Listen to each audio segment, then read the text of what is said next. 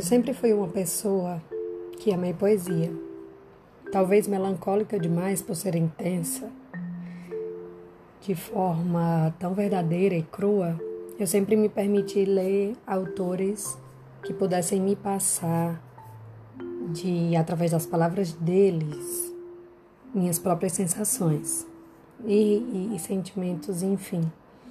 É, esses dias eu estava lendo novamente o, um, um poema de Caio Fernando de Abreu, que ele diz assim: Olha, eu sei que o barco está furado e sei que você também sabe, mas queria te dizer para não parar de remar, porque te ver remando me dá vontade de não querer parar também. Tá me entendendo? Eu sei que sim. Eu entro nesse barco. É só pedir. Nem precisa de jeito certo. Só dizer e eu vou. Faz tempo que quero ingressar nessa viagem. Mas para isso preciso saber se você vai também. Porque sozinha, sozinho não vou. Não tem como remar sozinha. Eu ficaria girando em torno de mim mesma, mas olha, eu só entro nesse barco se você prometer remar também. Eu abandono tudo: história, passado, cicatrizes, mudo o visual, deixo o cabelo crescer, começo a comer direito, vou todo dia para academia, mas você tem que me prometer que vai remar também. Com vontade, tá? Eu começo a ler sobre política, futebol, ficção científica, aprendo a pescar se precisar. Mas você tem que remar também. Eu desisto fácil, você sabe. E talvez essa viagem não dure mais do que alguns minutos, mas eu entro nesse barco. É só me pedir. Perco medo de dirigir só para atravessar o mundo para te ver todo dia. Mas você tem que me prometer que vai remar junto comigo. Mesmo se esse barco estiver furado, eu vou, basta me pedir. Mas a gente tem que afundar junto e descobrir que é possível nadar junto. Eu te ensino a nadar, juro. Mas você tem que me prometer que vai tentar, que vai se esforçar, que vai remar enquanto for preciso, enquanto tiver forças. Você tem que me prometer que essa viagem não vai ser à toa, que vale a pena, que por você vale a pena, que por nós vale a pena remar, reamar, amar. Todas as vezes que eu li esse texto, talvez quando mais nova, ele fizesse total sentido para mim, né? O trecho inicial, na verdade, ela é uma citação da carta escrita de Caio Fernando de Abreu a Bruna Lombardi, publicado no livro Cartas, tá? O restante do texto, ele sugere uma publicação já acrescentada do Poetriz. E o que, que eu quero dizer com esse texto? Eu venho aqui hoje para falar sobre tentativas, sobre remar. Será que é justo? É nítido? É palpável remar e continuar remando? E continuar a fazer o outro continuar remando?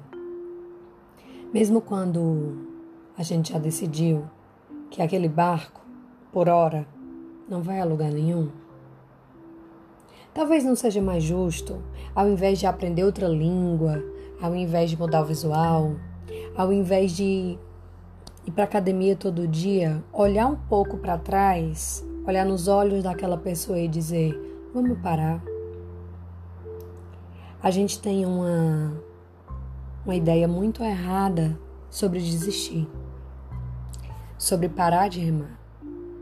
A gente acha que isso é retroceder, talvez é falho Talvez nos pareça desistir, pareça com falta de coragem, mas não é. Muitas vezes, desistir de algo, de alguém, de um plano, de um sonho, de uma história, seja a coisa mais honesta e corajosa que a gente faz por a gente e por alguém. Uma vez eu li que desistir é um ato de coragem, porque a gente vai estar tá saindo de uma zona de conforto. E quando a gente abandona uma zona de conforto, nada disso é ser covarde. nem mesmo as desistências, porque desistir, ainda que não pareça, foi é o grande gesto.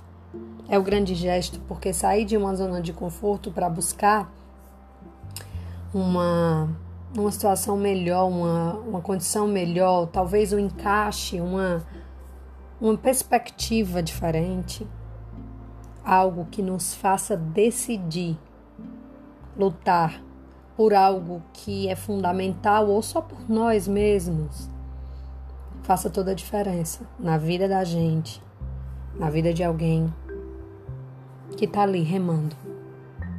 Por hora, teus braços ficam cansados e você pensa: ver o outro remando me dá coragem de remar também. Tá, tudo bem, mas é o que você quer?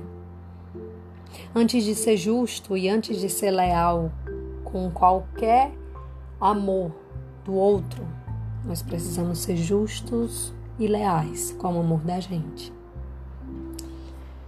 E decisões muitas vezes são muito difíceis, mas a vida praticamente se resume em escolhas e decisões, né? E nem toda desistência é um ato de fraqueza ou covardia, como eu já falei acima. E talvez parar de remar, olhar para o céu e saber que tudo bem, que todo aquele percurso que você remou com aquela pessoa junto valeu a pena Olha, olha o tanto de mar que você viu. Olha o tanto de história que você construiu. Não é errado parar. Não é errado voltar ou desistir do barco e dizer que aquele passeio foi maravilhoso. Todas aquelas águas que você trilhou, que vocês conseguiram desbravar juntos, valeu muito a pena mas que agora você quer um barco diferente, ou uma visão sozinha, ou uma praia deserta. Aquela situação já não configura mais para você uma vontade de continuar remando.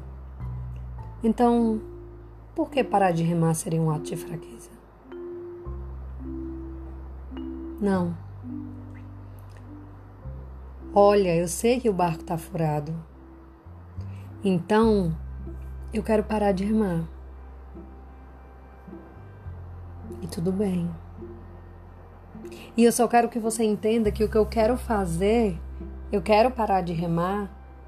Não, eu não estou desistindo, porque tudo que eu fiz agora de chegar até esse ponto do barco, do mar, chegar até aqui, foi inútil. Eu quero que você veja que valeu a pena, independente de eu continuar remando ou não. Valeu a pena remar com você. Mas também é chegada a hora da gente parar de remar. E tudo ótimo. Só quero que você entenda que desistir também é bonito. E não tem nada de errado nisso.